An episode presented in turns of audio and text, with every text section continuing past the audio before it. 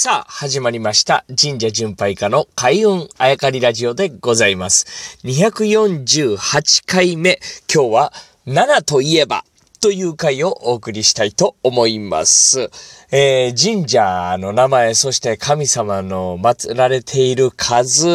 えー、これをキーワードにですね、1、2、3、4、5、6と話を続けてまいりました。そして7になるわけでございますけれども、やっぱり7といえばですね、これは世界共通なんでしょうかね。えー、まあ、パワーがあるとかですね、えー、不思議なとかですね、縁起のいいとかという数字に、えー、よく使われているるような気がしますね。えー、例えば、まあ、私事ですけれども、佐々木優太の誕生日というのは7月7日なわけでございます。なんかやっぱもう嫌が王にもですね、僕も生まれた時から好きな数字は、なんて言われると、7とかね、えー、まあ昔、えー、よく E メールアドレスなんかね、携帯電話で使ってましたけど、やっぱり7入れてみたりとかですね、何かとこう7にこだわった生き方をしてきたかなと自身でも思うわけでございます。ございます。あとはまあ7といえばという今日の回でございますけれども、皆さん夜空をですね、見上げていただくと、まあ今の季節、うん、という感じですけど、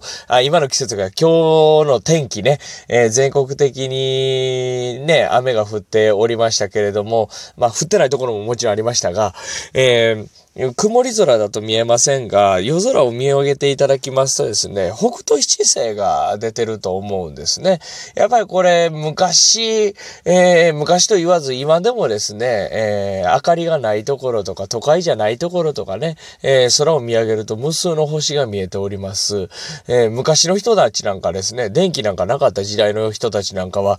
夜も満天の星空だったでしょうね。そんな中から北斗七星を、見出すんですからね、よっぽど昔から輝いていたというのが、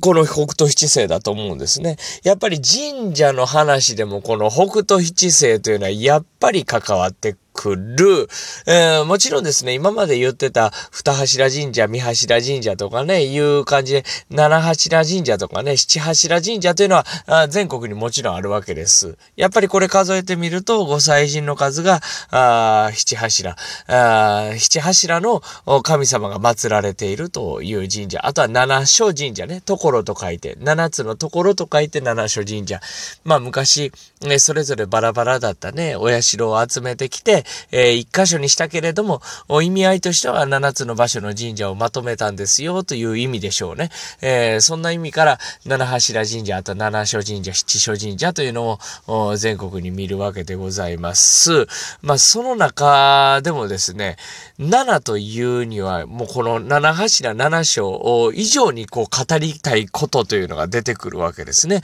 それが先ほどからあ常々申しております、えー、北斗七星の話なんでございます。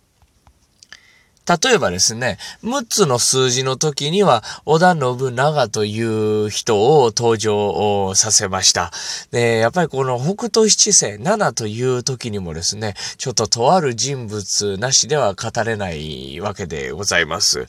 それが、まあ、平野正門ですね。平野正門という人、まあ、この方を説明しないと話が進まないわけでございますが、昔は都、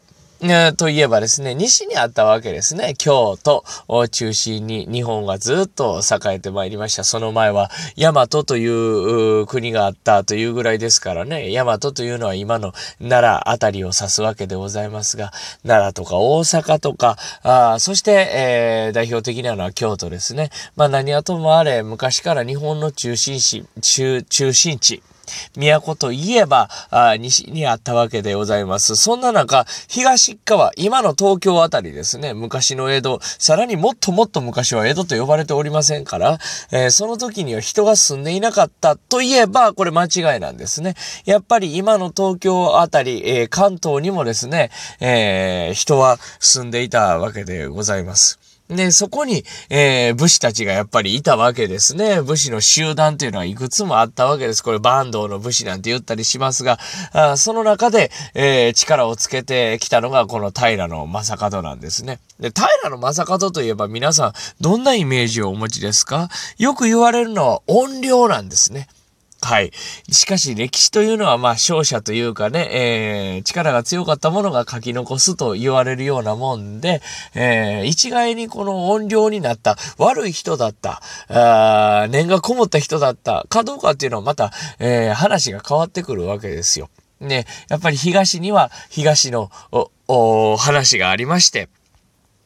一概に平野正門は東では悪い人やと思われてなかったわけですね。で、この平野正門というのは北斗七星を信仰していた。北斗七星、えー、に守られてですね、力をつけた。そして最後、北斗七星のこの力にですね、見限られて、えー、命を落としてしまった、なんていう、うん、ストーリーもあるんですよね。えー、ということで、この平野正門と北斗七星というのは強いつながりを持っているわけでございます。さあ、明日からはですね、この平野正門、北斗七星、そして神社というところで、この海運あやかりラジオをお届けしたいと思っております。お楽しみに。